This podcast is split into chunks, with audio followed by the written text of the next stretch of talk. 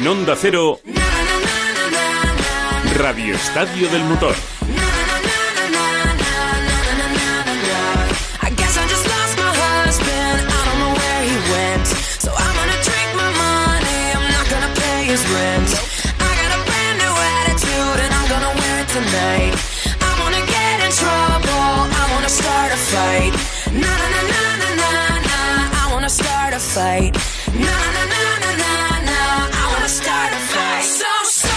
Hola, ¿qué tal? Muy buenas tardes a todos. Bueno, parece que por fin sale el sol en todos los sentidos y aunque no debemos bajar la guardia porque seguimos todavía en números muy duros, poder salir de la cueva es una sensación realmente gratificante. La verdad es que la semana ha sido en general bastante tranquila, incluso en el mundo del motor. Por ejemplo, Fernando Alonso sigue jugando con todos a las adivinanzas y se divierte lanzando mensajes como este en redes sociales.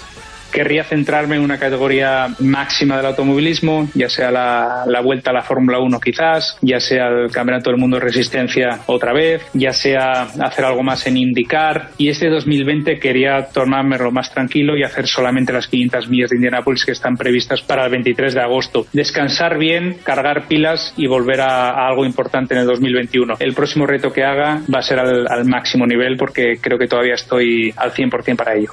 Se lo está pasando bien Fernando en esta cuarentena, viendo cómo todos picamos el anzuelo y especulamos sobre su futuro. Por cierto, que Fernando ya ha conseguido su reto de ganar las 500 millas de Indianápolis, y además dos veces. Ha sido, eso sí, de manera virtual, pero podría ser un aperitivo del premio gordo que se va a entregar el 23 de agosto.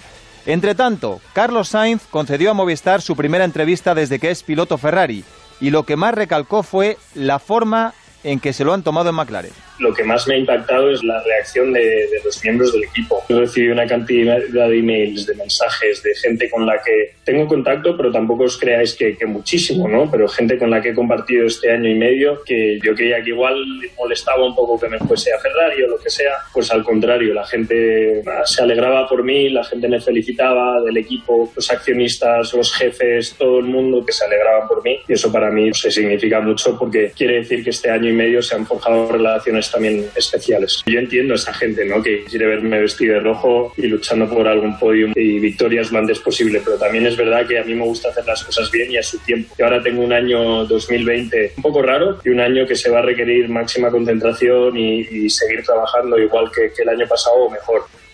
Pues chapó por McLaren porque pierden a su piloto estrella y en vez de cabrearse lo que hacen es felicitarle. Por cierto, una reacción curiosa a su fichaje ha sido la de Jenson Button. Curiosa porque critica a Ferrari por la decisión que han tomado, pero es un elogio a Carlos. Carlos es un ganador como su padre. Él va a dar lo máximo por conseguir el campeonato. Creo que han elegido a la persona equivocada si quieren un buen ambiente en el equipo. Pues ese es el estatus que se ha ganado Carlos Sainz en la Fórmula 1, el respeto de todos. Eh, por cierto, en condiciones normales hoy se habría disputado el Gran Premio de Mónaco de Fórmula 1, pero la normalidad ya sabemos que desapareció hace mucho tiempo de nuestra sociedad. Y mientras los pilotos de moto ya vuelven a rodar, los del clan andorrano como Viñales, Paul Espargaró, Rabat o Jorge Martín, entre otros, picándose entre ellos, y los hermanos Márquez en su tierra haciendo dirt track. Bueno, está claro que el primer día de moto después de, de dos meses eh, se hace largo. Aparte, mi invierno no fue normal tampoco, que hice poca moto, pero, pero bueno, poco a poco volviendo a la, la normalidad. Estaba un poquito nervioso, ¿eh? Porque quieras o no, dices, se me habrá olvidado, ¿no? He disfrutado muchísimo. Es como volver a empezar en pretemporada, ¿no? Porque ahora aún queda muchísimo para empezar, pero eh, volver a estar encima de la moto siempre es una buena noticia y empezar a entrenar no solo físico, sino también moto. Estoy contento por eso. Lo dicho, que esto empieza a tener ya otro color. Rafa Fernández, muy buenas. Hola David, muy buenas. Dentro de nada estamos otra vez dando voces con adelantamientos y toques en pista. Vamos, no tengas absolutamente ninguna duda. Y vamos a, déjame que arranquemos eh, el programa mandando un abrazo grande a el gran Paco Martín. Hombre, eh, por favor. Que está ahí, vamos, poniéndose a tope para cuando arranque, cuando arranque todo el mundial. Está pasando la ITV. Nosotros, vamos, está pasando la ITV, está ahí con, con las tuberías eh, mirándolas bien, repasándolas y vamos, va a tener neumáticos de pole, ya verás. Él siempre ha sido de tener las tuberías limpias, ¿eh? Ha Sí, señor. pasar revisiones. bueno, de momento tenemos, eh, no ha llegado el Mundial de Fórmula 1 ni las motos, tenemos la NASCAR, tenemos la Bundesliga en fútbol para entretenernos, pero irán llegando más cosas. Todos los domingos intentamos hablar con un piloto dentro de lo posible y hoy tenemos a uno de los buenos. Chechu Lázaro, muy buenas. ¿Qué tal? Buenas tardes. Fue campeón del mundo de motos y ahora es subcampeón de Superbikes. en su primer año, no lo olvidemos que el año pasado fue rookie de Superbike, dejó además eh, una impresión increíble en su debut con las con ese campeonato de moto de producción y luego hay que decirlo, es que nos cae también Alvarito y aparte, a mí personalmente, como comparto con colores futbolísticos con él, pues qué te voy a decir del Gran Bautista. No sé si será un buen día para que habléis de colores futbolísticos hoy, Chechu. Eh, ¿Por qué? No, pues nada, pues nada. Si tú no te acuerdas, yo no te lo voy a recordar. yo no me acuerdo. De no te acuerdas, no te acuerdas, vale. Eh, hola, eh, Álvaro Bautista, muy buenas. Hola, buenas tardes. Eh, tú eres talaverano, colchonero, padre y piloto Honda. de esas cuatro palabras que te definen, ahora mismo, ¿con cuál te sientes más identificado? ¿Con la de padre tal vez por la cercanía? Exacto, eso te iba a decir. Y ahora mismo, después de la situación que hemos tenido, el tiempo que hemos estado en casa, eh, me siento más padre que otra cosa, ¿no? Porque, bueno, he tenido una bebé hace cinco meses, el pasado 18 de mayo, y estos días pues ha sido mi labor ser padre, ¿no? Eh, ¿Cinco meses hace? Eh, ¿Cuánto fue? El... 18 de mayo hizo, hizo cinco meses. Madre. Pues. Así que, mira, ha venido hasta, hasta bien el, el, el problema este porque puede disfrutar pues eso, estoy disfrutando. que nació el 18 de enero, ¿no, Álvaro? Sí, sí, claro, nació el 18 de enero. O sea, tú estás ahora mismo... Eh, no, no, te lo digo porque... De diciembre, diciembre. Ah, de diciembre. Cinco meses, 18 de diciembre, correcto. Nosotros que somos de letra Rafa. ¿Cómo estamos? Tú estás en la fase cero de aprendizaje ahora mismo, de, de padre, ¿no, Álvaro? No, ya estoy en la 05. Ah, está en la 05. vale. Oye, ¿cómo se llama? Grace. Grace. Sí. Como la madre. como la madre, la madre también se llama Grace. Qué bien, oye, qué internacional, eso está muy bien. ¿Y, lo de cambiar pañales, dar biberones y todo eso, qué tal se te da? Pues sinceramente pensaba que se me iba a dar peor. Viendo, tengo muchos sobrinas y sobrinos y nunca lo había hecho, ¿eh? Pero lo que lo veía hacer y digo, madre mía, cuando me toque a mí, ¿no? Pero una vez que te pones pim pam, te sale bien, ¿eh? Ah, esto... que he aprobado. Esto es todo práctica. Sí, sí, tampoco hay que aspirar a mucha nota, ¿eh? Con sacar un aprobado raspado y que no te regañe la madre, con eso vale. Ese es mi objetivo, que no me regañe. Oye, de... hablaba ahora Chechu de, que compartís equipo y colores, de, de la faceta de rojiblanco. No quiero ser malo porque estoy rodeado de colchoneros por todas partes, pero ¿tú te acuerdas qué pasó tal día como hoy hace seis años? Es que tengo muy mala memoria. Tienes mala memoria también. Sí, mala memoria. De, motos pregúntame, de fútbol... nada, ¿no? A mí, sí, ya te digo, mala memoria. Claro. me de la liga del 95-96. Luego ya no, no me preguntes más porque no, no, no me acuerdo. Es que estoy mirando, fíjate, tengo, tengo a Andrés Aránguez ahí, eh, colchonero. Tengo a Chechu Lázaro, Rafa, tú tampoco te acuerdas, claro. Yo, yo me acuerdo que creo que no sé si pasó algo una semana antes o algo así, pero no, del día de Lisboa no os acordáis, no, bueno, da igual, lo, dejamos pasar. Eh, oye, perdón por la ignorancia, Álvaro, ¿Talavera está en la fase 1 o en, la 0? En la 1, estamos en la 1 la semana pasada, que fue estamos en Toledo. Sí. Y nos, eh, desde el lunes pasado fue que, nos pusieron en la fase 1. Bueno, ¿y qué puedes hacer que no hacías antes? Imagino sales a montar en bici y, y qué más, por ejemplo, ¿cuánto hace que no coges una moto? Eh, bueno, este fin de semana he podido ya coger moto, porque antes es la única diferencia, ¿no? Antes yo, la bici, bueno, la, la, usaba ya poco, eh, hago otro tipo de entrenamiento, y, pero, pero también hago mountain bike de vez en cuando, y la única diferencia es que podía hacer algo de moto, he hecho sobre todo flat track, que mm. es una especialidad, o bueno, pues si alguien no lo sabe, son con motos de motocross, ponemos ruedas llantas para ruedas lisas y ponemos ruedas de, agua que llevan un pequeño taquito, son muy blandas, y las hacemos en circuito de tierra y entonces ¿qué pasa? Que hay muy poca adherencia y lo que intentas es eh, ganar un poco de control sobre la moto, la derrapada sobre todo. mira, esta modalidad no la conocía, me la apunto. Y, oye, ¿y cuánto tiempo en total has estado sin coger una moto? Imagino que, más que nunca en tu vida, ¿no? Eh, sí, yo creo que sí, desde pues desde Australia, desde, ah, desde Australia, Exacto, porque aunque en invierno, que tenemos el parón ahí de dos meses, tres meses, pero bueno, motocross y eso lo haces, ¿no? Casi cada semana. Pero aquí, pues eso desde, desde Australia, desde final de febrero, 28 de febrero, ¿no? Por ahí fue Australia. pues nada, no, no he vuelto a tocar nada. pues fíjate, eh, dos meses y medio. Oye, esto es agua pasada ya, pero en este tiempo de confinamiento, que ha dado tiempo a, pensar un poco más, aunque tú con la, con la niña imagino que un poco menos, pero... Eh, ¿Has reflexionado un poco más sobre cómo se escapó un campeonato en el que ganaste 16 carreras, creo que fueron 11 o 12 seguidas? Pues claro, esto se lo cuentas a alguien y te dice, eso es casi imposible. Sí, hostia, parece difícil de creer, ¿no?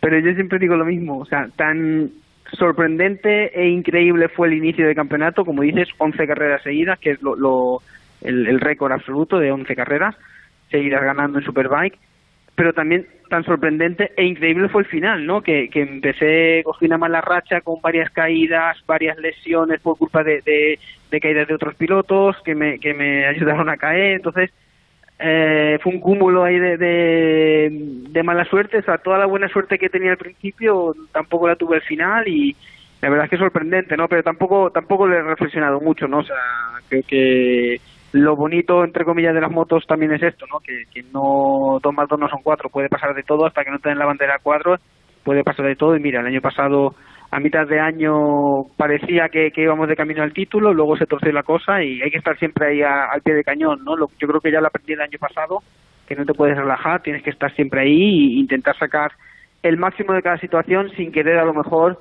eh, pasar los límites porque bueno pues te pueden pasar luego caídas y todo que que al final para un campeonato es cada punto es, es vital.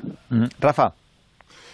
Pues, eh, hombre, eh, al final, Álvaro, eh, lo que viviste el año pasado, como bien dices, es una, una enseñanza tremenda. Y fíjate, es curioso, tú que tienes toda la experiencia del mundo y, sin embargo estás hablando como, si fueras casi un, novato un novato de las motos, ¿no? O sea, que, que te pasa esto con toda la experiencia que tú tenías ya, Álvaro. Sí, a ver, yo creo que eh, aunque lleves muchos años corriendo, siempre puedes aprender algo, ¿no? Y, yo creo que el año pasado, pues, hacía muchos años que no, no estaba luchando por un campeonato, ¿no? Desde que, que pasé a MotoGP, pues, por unas razones o por otras, nunca he tenido la opción de, luchar por un campeonato, entonces son situaciones distintas, eh, experiencias distintas, entonces, claro, cuando de repente, después de, de un montón de años, 10 años creo, sin, sin luchar por un campeonato, pum, te encuentras ahí y eh, otra vez es como que tienes que, empezar de nuevo a, pues eso, a, saber conservar, a saber eh, aprovechar el máximo, entonces no solo salir a correr y ser más rápido que ganar todo, ¿no? Que quizás a lo mejor muchas veces hemos pecado de, eso y bueno, hemos aprendido, ¿no? Yo Te lo hemos metido casi Siempre metimos nosotros en la cabeza, ¿no, Álvaro? Casi, o sea, porque entre todos, ¿no? Porque parecía, no, parecía que ganabas y que, y que, y que ibas, que tú ibas en un avión y los demás iban en la moto, ¿no? pero para nada. por eso te digo que, claro, no era nada. Que no es fácil. Oye, eh, después de todo esto, eh, recuerdo que el año pasado hablábamos, cuando todo iba sobre ruedas, eh, oye, igual te surge la opción de volver a MotoGP, ¿se te ha ido ya un poco eso ya de la cabeza? Bueno, el año pasado quizás lo tenía más, no más obsesionado, pero, pero lo tenía a lo mejor más en mente, ¿no? A día de hoy, pues bueno, eh, intentaré aprovechar el máximo cada oportunidad que tenga. Si es en Superbike, aprovecharlo. Si tengo la opción de MotoGP y me cuadra y es lo que me apetece, pues lo haré, ¿no? Pero no, no, no, a lo mejor lo pienso menos que, que el año pasado. O sea, pienso menos en decir, ah, pues me gustaría volver o no donde tenga la oportunidad, intentar ser un equipo competitivo y con una moto buena para eso, para poder demostrar y, poder luchar por victorias. A veces, Álvaro, es increíble lo que cambia la vida en pocos meses. ¿eh? Ahora tú tienes vida nueva como padre, moto nueva, eh, proyecto muy tierno que ya arrancó en Australia. ¿Qué, expectativas te marcas? ¿Se puede luchar por el título o tal vez es demasiado pronto? Bueno, ahora lo, importante yo creo es que todo vuelva a la normalidad y que volvamos a, a, poder, a poder comenzar el campeonato. Hombre, empezáis en Jerez, ¿no? Si no pasa nada raro después de MotoGP. ojalá, ojalá que, siga adelante ese, esa fecha propuesta. Y luego a partir de ahí, pues como tú dices, proyecto muy nuevo, por lo tanto, eh, no creo que se hagan todas las carreras del campeonato, será a lo mejor un campeonato más corto. Y ahora, precisamente, nosotros lo que necesitamos eh, son más carreras, más kilómetros, eh, más en, tiempo encima de la moto, que, es tiempo que, que, no vamos a tener, ¿no? Porque tenemos que hacer mucha evolución. Empezamos en la temporada eh, de menos a más, porque durante el invierno la verdad es que, que tampoco podemos rodar mucho por el, el, mal tiempo que tuvimos, pero hicimos un gran trabajo y en Australia fuimos todo el fin de semana mejorando. Por eso si hacemos un campeonato, entre comillas, al sprint, eh, yo creo que los más perjudicados vamos a ser nosotros, que, necesitamos más tiempo, ¿no? Entonces, eh, no, no, lo sé, ¿a qué podemos aspirar? Eh, sé que en Japón están trabajando, HRC está con las pilas cargadas y, vamos a ver la siguiente vez que, entrenemos o que, corramos, pues a ver a qué nivel y qué, qué mejoramiento hemos hecho desde Australia, ¿no? hay que ir poco a poco, ¿no? No hay que pensar en en ponerse ahora mismo un resultado, simplemente dar el máximo en cada momento y a ver eh, cuándo podemos ser competitivos realmente. Mm, Chechu, como es colega tuyo y se moja en todo, le puedes preguntar de lo que quiera, de, de fútbol, cuidado, de, bebé- ¿eh? de- de fútbol, de bebés e incluso de motos. Sí, no, te iba a preguntar ten porque, eh, ¿por qué, por qué Álvaro toma el año pasado esa decisión de, de- de dejar una moto que es ganadora, que es un- en, un equipo que está luchando por ganar, y decide tomar eh, un nuevo camino en un proyecto nuevo, que es cierto que es de Honda, que evidentemente Honda es el constructor más importante de- del mundo, pero ¿qué te lleva a tomar esa decisión, a cambiar Ducati, un proyecto eh, más o menos eh, estable, fijo, por un nuevo proyecto que está empezando a, a crearse, Álvaro? Bueno, como tú dices, pues Honda es Honda y, y cuando el señor Sato-san y eh, Kuwata-san vinieron a Talavera de la Reina, a mi casa, a hablar conmigo para explicarme el proyecto, que decir que van en serio, ¿no? Entonces, bueno, pues en ese momento era lo que más me motivaba, me sentí muy, muy valorado por, por Honda y, y bueno, sé, sé cómo trabajan los japoneses y, y bueno, en ese momento por varias circunstancias era lo que más me motivaba y por eso tomé la decisión, ¿no? Al igual que cuando decidí moverme a Superbike, que era una cosa que antes mm, no quería, pero bueno, vi las opciones, vi la oportunidad, me motivó y lo hice, pues este año igual, ¿no? Y, bueno, creo, sinceramente, eh, a día de hoy creo que he acertado con, con el cambio porque, bueno, ya lo habéis visto, ¿no? Honda está 100% involucrada y cuando Honda se involucra, tarde o temprano llega a ser competitivo y a ganar. Así que me siento muy feliz de, de haber tomado esa decisión y de estar en este proyecto co- junto con HRC y Honda. Mm, Y, y Álvaro, un- una cosa, la Honda ahora, porque la pretemporada fue un poco decepcionante por porque parecía que te costaba, pero es verdad que vimos un poco la luz en Australia, diste un paso adelante, pero seguías seguías un poco por detrás, sobre todo de marcas como Ducati, Yamaha y Kawasaki. ¿Crees que la Honda con, con la Honda de este año se puede luchar por ganar carreras? Sí, yo lo que he dicho antes, eh, estamos trabajando y lo que necesitamos es tiempo. Como tú dices, la pretemporada fue no un desastre, pero pero necesitamos coger datos, entender eh, todo, motor, chasis, electrónica, o sea, estaba todo, por así decirlo, manga por hombro. No es, un es una moto que no es, por ejemplo, cuando llegué el año pasado, que sí, eh, era una moto nueva, pero yo llevaba un año trabajando en ella y habían entrenado y estaba el piloto probador.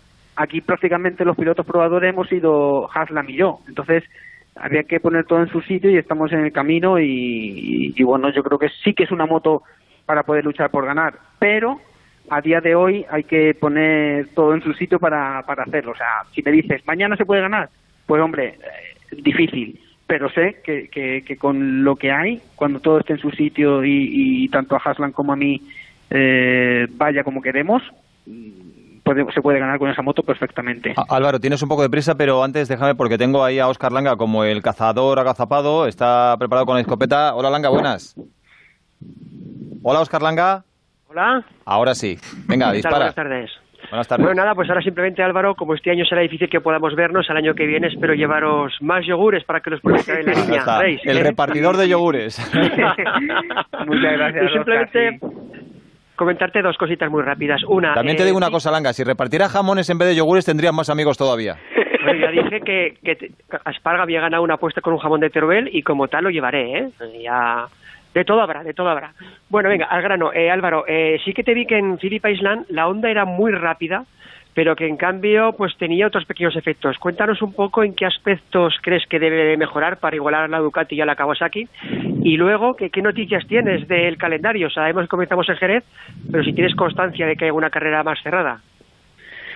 Bueno, pues eh, la primera parte de, de la pregunta, eh, sí, la Honda, bueno, yo siempre lo dije, ¿no? Es, el motor me impresionó mucho, tiene mucha fuerza, tiene mucha velocidad y bueno, ya lo vimos que la velocidad es punta y, en la recta es una moto que no tiene nada que envidiar a, la que llevaba el año pasado, que todo el mundo decía que era un misil, pues pues esta yo creo que, que si no es igual o incluso mejor, ¿no? Pero claro, tiene puntos débiles.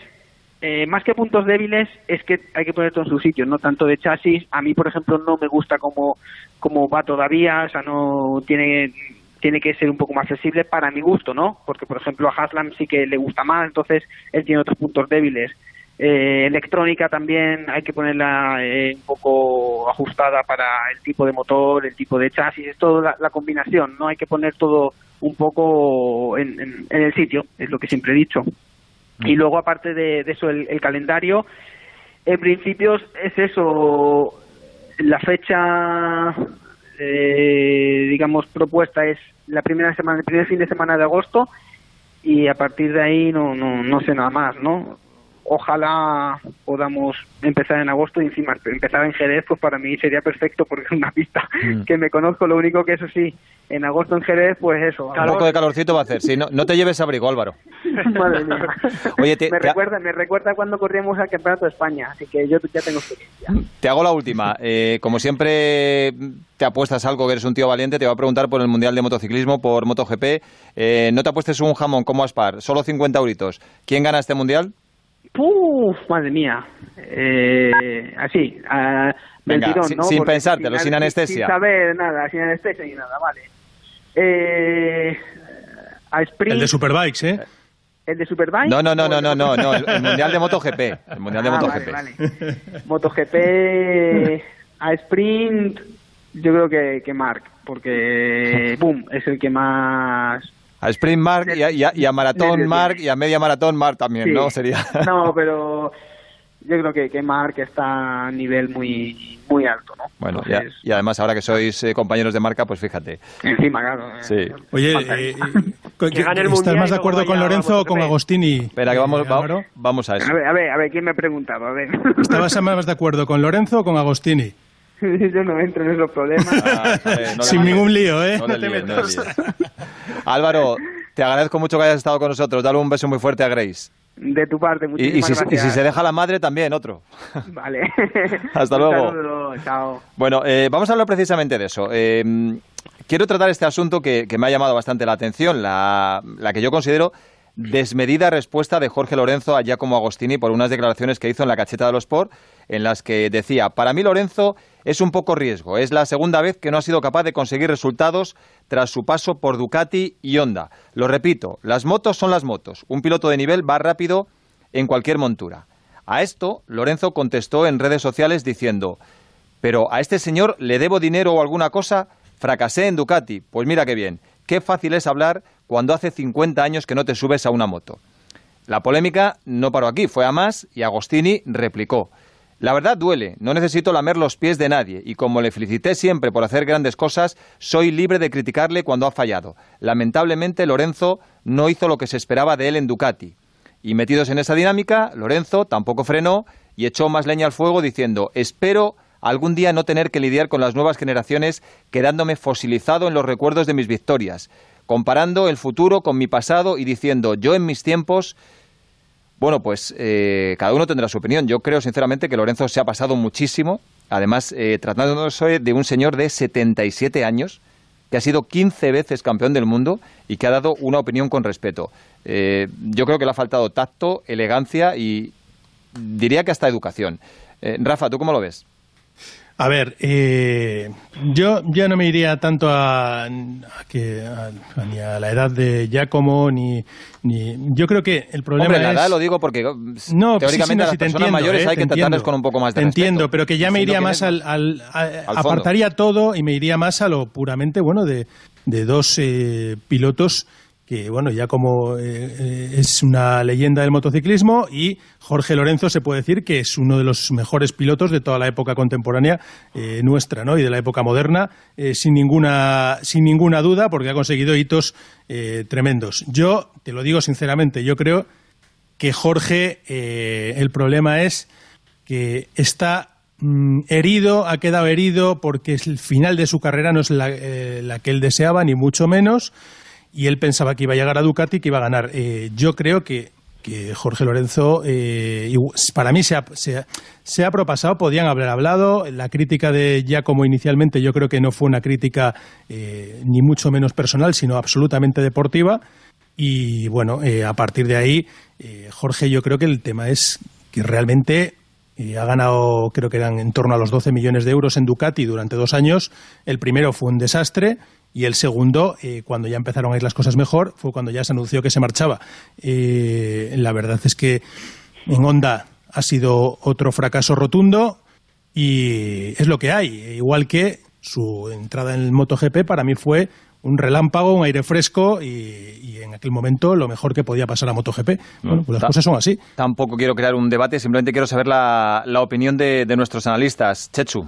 Eh, pues mira, yo, bueno, creo que eh, al final esta, esta polémica surge por porque precisamente Lorenzo siempre se ha caracterizado por ser un piloto que, que no se esconde, que habla muy directo, habla claro, dice siempre lo que piensa, que por cierto es una cosa que yo valoro muchísimo, siempre lo valorado mucho de Jorge Lorenzo y ahora que está precisamente esta ola de, del documental de Michael Jordan, que sobre todo a mí lo que más me ha gustado y creo que la gente lo que más está valorando es que Michael Jordan hable muy claro y, sea muy tajante en sus declaraciones. Yo, a, mí, por esa parte, a lo mejor la respuesta de Jorge Lorenzo es dura, pero, pero entiendo a Jorge Lorenzo, entiendo a Jorge Lorenzo porque, porque entiendo esa personalidad. Eh, luego yo diferenciaría eh, muy claramente eh, el fracaso en, en Honda, que es evidente, es un fracaso estrepitoso en Honda, que de hecho dejó el proyecto a medio plazo cuando todavía tenía una, temporada de contrato, del de Ducati. Eh, yo creo que en Ducati no cumplió, las, no cumplió con las expectativas, pero creo que hablar de fracaso en Ducati, eh, el paso de Jorge Lorenzo en Ducati, creo que es demasiado. Logró, logró tres victorias, creo que además se quedó el, el proyecto Ducati que tenía muy buena pinta sin terminar y ya no solo las victorias, que es lo que acusa en un momento Jorge de allá como de resultadismo. Ya no es solo que los números que consiguió Jorge Lorenzo, sino que en los dos años que estuvo Jorge Lorenzo en Ducati, esa moto fue la mejor moto y algo tendría que ver Jorge Lorenzo en ello. Eh, Chechu, el año anterior ya tuvieron una motaza y estuvo. Sí, pero reconoce, ¿eh? reconoce que el, la Ducati de 2017 y 2018 era de largo la mejor moto. Ganó Márquez porque es Márquez, pero esa Ducati era un tiro. no, no vamos a debatir porque si no llegamos a, la, a las 6 de la tarde. Oscar Langa, tu opinión. Yo creo que es una polémica innecesaria. está claro que cuando Jacob Agostini consiguió los, los 15 títulos era una época totalmente diferente, eran otras motos, otros circuitos, y Jorge Lorenzo está claro que yo creo que no ha tenido un final como, como se esperaba, ¿no? Eh, que fuera capaz de ganar tres mundiales a Valentino Rossi, al intocable Valentino Rossi en Yamaha, yo creo que tuvo muchísimo mérito. El paso por Ducati y por Honda pues fue bastante peor. Es cierto que en el segundo año eh, mejoró muchísimo y habría que ver ¿eh? si Lorenzo hubiera continuado con Ducati hasta dónde hubiera podido llegar. Pero esto demuestra eh, lo difícil que puede ser cambiar de moto y por eso creo que Márquez ha renovado cuatro años con la misma moto donde ha ganado ya varios mundiales en MotoGP y bueno, eh, yo creo que es una polémica totalmente innecesaria. Lorenzo ahora está en Yamaha, Giacomo Agostini es el embajador también de Yamaha yo creo que hablarán y lo resolverán. Y nos queda la opinión de nuestro Pavarotti de las motos en Onda Cero, Víctor Yuk. Hola, Víctor. ¿Qué tal, David? Yo estoy contigo, ¿eh? Yo creo que esto es una cuestión de respeto. A mí me parece un poco extraño ver a Mario Casas eh, criticar la carrera de, Marcelo Mastroianni, por ejemplo, ¿no? O sea, es una polémica absurda, me parece, fruto del tiempo libre que hay ahora mismo, ¿no? Son declaraciones, las de Agostini, digo, ¿eh? súper normales y realistas, porque Lorenzo no cumplió objetivos en Ducati. Ha dicho Chechu que no fue un fracaso. Eh, para mí sí, porque lo ficharon para ser campeón del mundo. O sea, lo ficharon a golpe de cheque con muchos ceros para ser campeón del mundo. Y, el Mundial ni lo rozó. O sea, eh, de hecho fue Dudicioso el que peleó hasta el final con Márquez en la última carrera con, con Márquez en Valencia y luego ya el asunto de Honda eh, casi que ni lo nombramos. ¿no? Yo creo que Lorenzo está un poco aburrido de estar en Suiza, eh, eso que no puede viajar a Qatar o a las Maldivas o a donde sea que se monta las fiestas esas tan chulas y que tanta envidia nos dan. La vida en Lugano es más para, tiene tiempo para picarse y para contestar, ¿no? Esto yo creo que pasa en una temporada normal con carreras y lo resuelven en el, fin de semana y ya está, ¿no? Pero yo creo que tiene que relajarse un poco Lorenzo, porque cuando Agostino lo adulaba cada fin de semana en su época de Yamaha,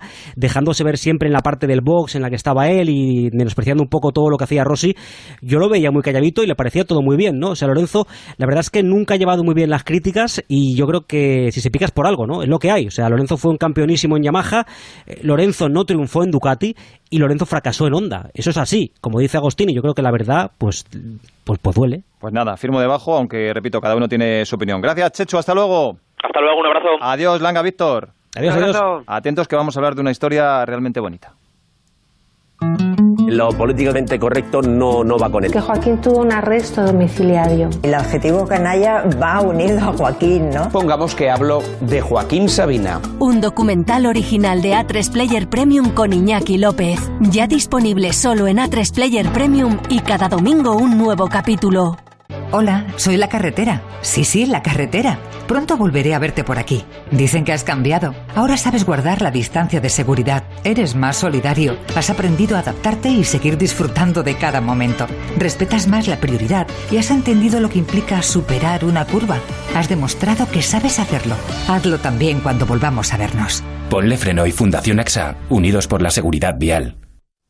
5 y 35. Vamos a contar una historia que me parece realmente fascinante. Durante estos días, con el fichaje de Carlos Sainz por Ferrari, se ha recordado a los pilotos españoles que han pilotado los coches del Cabalino. Ha aparecido una noticia en los medios sobre un madrileño llamado Julio González Pola, que al parecer fue el pionero al disputar una carrera en Pedralbes en 1948, pero el primero en hacerlo de forma continuada y fichado por el propio Enzo Ferrari no fue él. Con un poco de imaginación vamos a meternos en el túnel del tiempo y vamos a retroceder 63 años, concretamente a 1957. En aquella época se inauguró el Camp Nou, el Real Madrid ganó la primera liga de baloncesto de España, se firmó el Tratado de Roma, el germen de la Unión Europea, y en el mundo sonaba esto.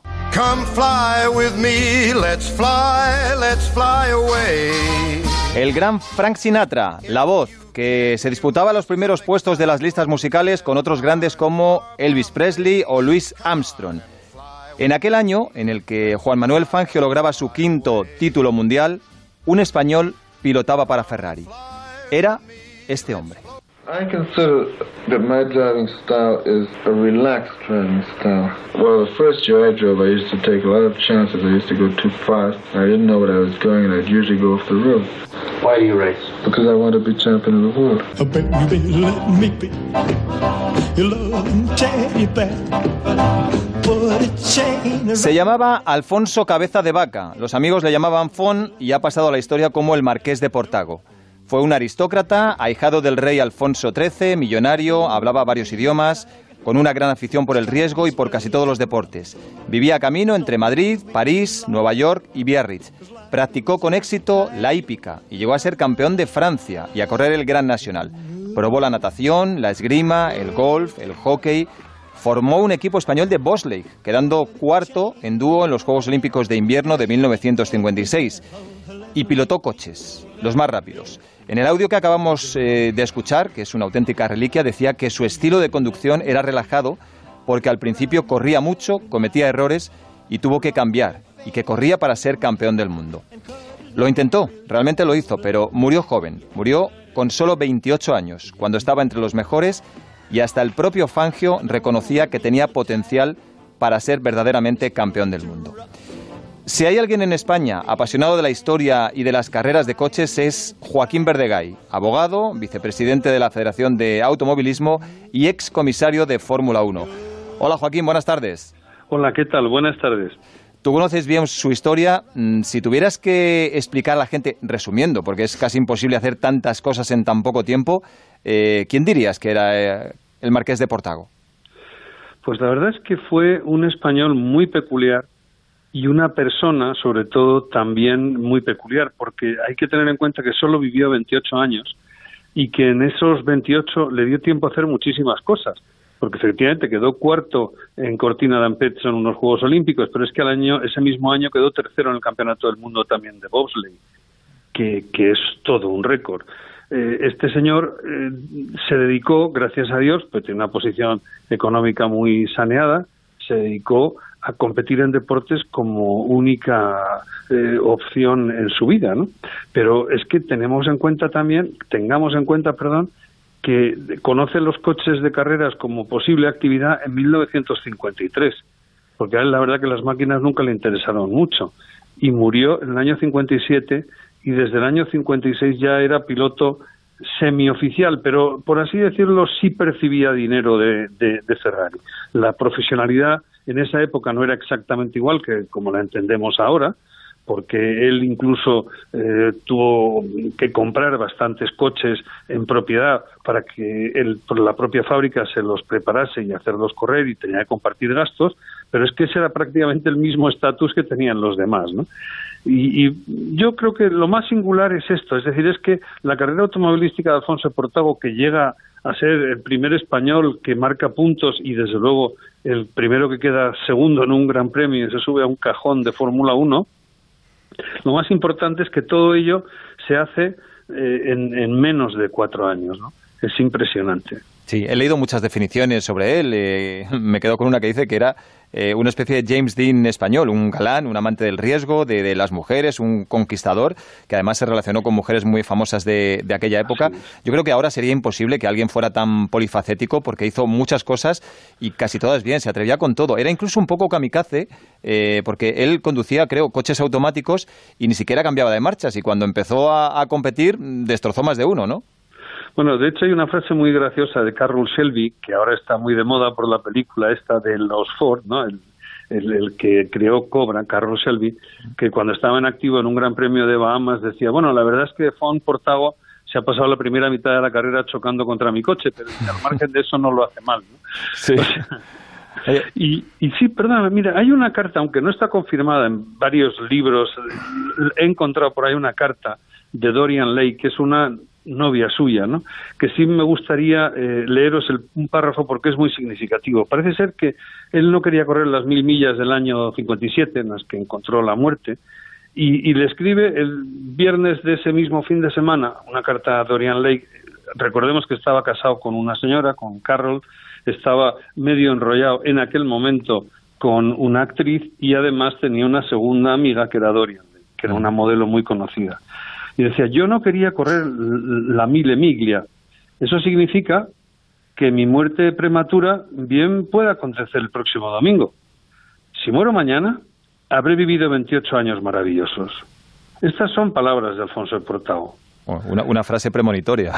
Y, absolutamente. O sea, a mí cuando la leí me puso los, pelos de punta, ¿no? Joaquín, para el que no conozca para el que no conozca la Mille Miglia, eh, donde falleció Portavo en ese accidente, ¿qué suponía en aquel momento?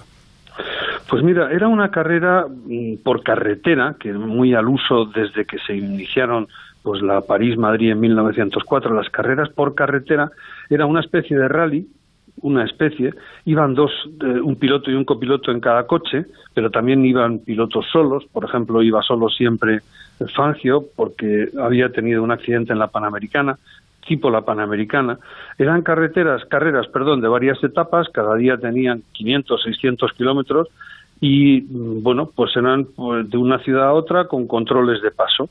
Pues prácticamente como una vuelta ciclista, pero mm, por carretera y las más famosas eran la Mille Miglia, sin duda, también el Tour de France, también la carrera panamericana en México que iba de Tuxtla Gutiérrez en la frontera con Guatemala hasta Ciudad Juárez en la frontera con Estados Unidos, ¿no? Mm, la, traducción, Era una especialidad. La traducción de mille miglia realmente es eh, las mil millas. Eh, claro, en Italia se salía de Brescia.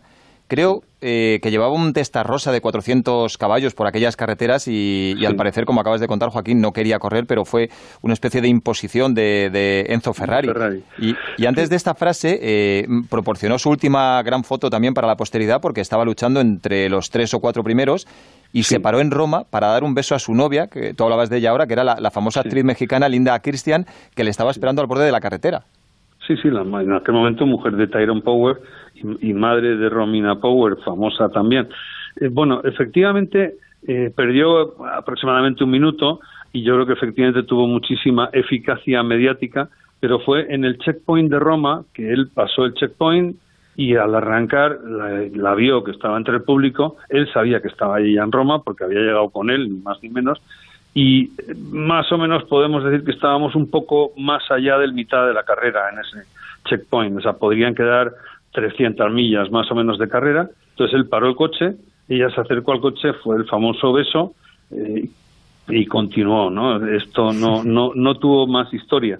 De hecho, en el siguiente control, en el siguiente checkpoint de esta misma carrera estaba el propio Enzo Ferrari y creo que debió tener alguna pequeña discusión con él porque aquello ya había trascendido. Bueno, quizá eso desembocó eh, en lo que pasó luego, ¿no? Porque eh, paró entonces para dar el, famoso beso, eh, pero no paró cuando los mecánicos le dijeron que, había que cambiar una rueda, seguramente que no estaba bien, él prefirió seguir y, el accidente fue brutal, ¿no? Llegando ya prácticamente. eso, luego hubo un juicio bastante mm, concienzudo eh, porque obviamente hubo nueve muertos, contando niños, espectadores, fue dantesco. De hecho, este accidente fue el que acabó con las mil millas para siempre. Pero lo que tenían los tres Ferrari, que eran efectivamente el 335S, que era una alternativa de los varios eh, testa rosa que hubo, para mí el más bonito probablemente, lo que tenían era un problema en el diferencial. Los tres, yo creo que, eh, no sé si era el de Castellotti, el de mm, otro, no sé si eh, Hawthorne o, Muso, no, no, me acuerdo. Eh, los dos o tres, él iba a tercero o cuarto y todos tenían un problema en el diferencial, pero él decidió seguir.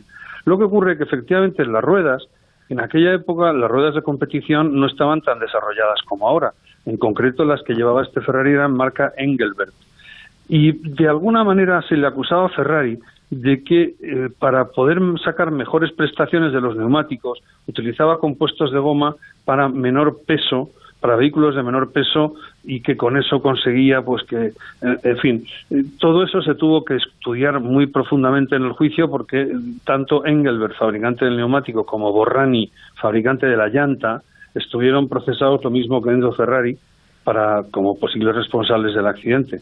Al final, gracias a Dios, pues se vio que había sido un reventón ni más ni menos, pero fue en la rueda delantera izquierda, no en la trasera. Bueno, fue un personaje de película. He, leído que incluso intentando sacarse la licencia de piloto en Nueva York, se apostó 500 dólares con un compañero a que pasaba con la avioneta por debajo de un puente. Eh, al final lo hizo y ganó la apuesta, pero claro, nunca le dieron la licencia. Es decir, que era, era un pura sangre. Llegó a hacer... había corrido la SR seguro, David. Imagínate el puente de Londres, sí, sí, que, no, sí, es, que no es el de Brooklyn, es que es mucho más pequeño. Sí, sí, sí. Llegó a hacer, tú lo decías, segundo en Silverstone Creo que fue tercero en La Habana en una carrera con Fangio que además el Marqués de Portago iba a ganar y creo que no lo hizo por una avería. Eh, ¿Tú crees que de verdad, por los datos que has recopilado y la gente con la que has hablado, de verdad podía haber sido campeón del mundo, como decían Fangio e incluso Stirling Moss? Yo creo que sí, si hubiera podido tener más experiencia. Es que, vamos a ver, lo que él mismo reconoció es que él pudo llegar más deprisa que los demás y con mucha menos experiencia que los demás porque tenía dinero para comprarse los coches, ni más ni menos. Entonces, ¿esto qué, le lleva? Pues le lleva a que le faltaba experiencia, él mismo lo percibe con el primer Ferrari con el que corre, inmediatamente después se compra un Maserati de algo menos potencia, de dos litros, y un Oscar también más pequeño, para coger manos. Y se tira corriendo con esos dos coches hasta que vuelve a tomar eh, un Ferrari más potente para, para ir arriba. Pero es que, vamos a ver, yo esta mañana me he hecho un repaso y eh, si, si os imagináis, todos los pilotos de Ferrari de esa época, todos, entre el año 55 y el 58 se mataron en accidente, menos dos, menos Juan Manuel Fangio y Phil Hill. Luego pilotos de, digamos, segunda división, Olivier Gendevian y Masten Gregory, que no son de segunda división, pero no eran tan en resistencia, eran dos genios. Son los únicos cuatro pilotos de Ferrari de esa época, de ese equipo, que han muerto de viejos. Y los nombres son Alberto Ascari, Eugenio Castellotti, Alfonso de Portago, Peter Collins, Mike Hawthorne, que se mató en un accidente de carretera, pero también de carretera, Luigi Musso, Wolfgang von Trips y Harry Schell, que fue compañero suyo en, algunas carreras de, de, Alfonso de Portago. Es que es lo que nos tenemos que imaginar. En aquella época, por desgracia, la muerte estaba ahí. Los coches eran súper peligrosos y no era como los de esta época, ¿no? Entonces, eh, poder ser campeón del mundo, bueno, para empezar tenías que sobrevivir, porque Mike Hawthorne, que se mató con 29 años en el año 59, ya había sido campeón del mundo. Pero claro, Mike Hawthorne venía corriendo a lo mejor 8 años, 9 años antes de llegar al máximo nivel. Y sin embargo, eh, Alfonso de Portago pudo llegar al máximo nivel pues 15 meses después de empezar, ¿eh? dos años. Era otra época, está claro. Bueno, esta es una de esas veces en las que lamentamos que el tiempo vaya tan rápido para no seguir contando historias. Joaquín Verdegay, un déjame, placer. Déjame decirle una, hacer una pregunta a Joaquín muy rápida de actualidad, David. Eh, Joaquín, ¿cómo ves la vuelta de, la Fórmula 1 y, de, y del resto de competiciones? Y, el fichaje de, Carlos por Ferrari. Eh, sí, exacto, y el fichaje de Carlos por Ferrari. El fichaje de Carlos lo veo estupendamente bien porque es un pilotazo del que estamos muy, muy orgullosos y la verdad es que yo creo que es la culminación de una carrera, ¿no? Porque en este momento es como si lo hubiera fichado con Un poco la sensación, ¿no? Porque primero no es hasta el año que viene y, segundo que ahora no les vemos correr, ¿no? Entonces yo estoy emocionado porque creo que se lo merece, creo que va a hacer un papelón y creo que va a demostrar que lo que sea capaz de hacer el coche con, con Carlos al volante lo mejorará incluso un poco más. Tengo verdaderas ganas de verle correr contra Leclerc, que es otro de los grandes jóvenes que hay en la Fórmula 1. Y en cuanto al futuro de la, o al presente de la Fórmula 1 en general, la verdad que tengo que deciros que yo soy muy pesimista. Muy pesimista porque no tengo nada para poder retomar las competiciones este año ni en qué condiciones. No tengo ni idea de en qué situación económica se encuentra el grupo Liberty como consecuencia de la cantidad de competiciones suspendidas y me temo que podemos estar en presencia de un problema económico enorme, ¿no? que podría dar al traste incluso con la Fórmula 1 tal y como la entendemos ahora. De todas maneras, yo creo que como a grandes males, grandes remedios, no me preocupa. Yo estoy seguro que al final saldrá adelante. Si no, esta Fórmula 1, alguna modificación que la haga todavía más divertida y todavía más grande. ¿Y la ultimísima que sé que va con prisa, va a volver a Fernando Alonso o no? Bueno, yo creo que... A la Fórmula 1, ¿cómo lo ves? Eh, ¿Cómo lo ves? ¿Crees que, volverá o no? Yo no creo que vuelva si no tiene una garantía un coche ganador y ahora esa garantía o te la da Mercedes y sirve para un año o no te la da nadie. Fernando tiene que venir a ganar, a pelearse por la cabeza. Cualquier otra cosa me parece completamente fuera de lugar pero es mi opinión. Pues yo creo que es la opinión de Fernando también. Eh, ojalá ese pesimismo que tienes ahora se convierta en optimismo en unos meses. Eh, Joaquín, ojalá. un placer y muchas gracias por la lección de historia. Nada, encantado de hablar de historia con todo el mundo y especialmente con vosotros. Gracias, Joaquín. Hasta luego. Un abrazo. Gente con ilusión. El TPV, fíjate tú, la herramienta de trabajo, ¿no? Nuestro chaleco eh, que nos identifica como vendedores de la ONCE. Son cosas que tú dices, jamás podía pensarlo, ¿no? Pero cómo lo valoro, cómo lo echo de menos, qué ganas tengo de retomar mi rutina, de ir con mi perra que me lleva a la parada del autobús como diciendo, vámonos a trabajar. y es todo, ¿no? Es pues lo que decía. Con esta actitud todo va a salir bien. Grupo Social 11. La ilusión puede con todo. We gonna ride, ride, ride, ride, ride till we fall. They say we got no, no, no, no future at all. They wanna keep, keep, keep us out, can't hold us down anymore. We gonna ride, ride, ride, ride, ride till we fall. When we hit the bottom. Poco a poco estamos saliendo de esta pesadilla que estamos sufriendo, pero las secuelas van a ser muy duras para mucha gente porque hay negocios que llevan tres meses cerrados, las pérdidas son enormes y muchos empresarios, desgraciadamente, ni siquiera van a poder reabrir porque están en la ruina. Hoy queremos conocer cómo sobrevive un karting, que además es un karting muy conocido y por, el que han pasado grandísimos pilotos. El de Ángel Burgueño en Pedrezuela, en la salida 47 de la A1 desde Madrid. Buena pista, buenos cars y gran restaurante, Rafa, ¿eh?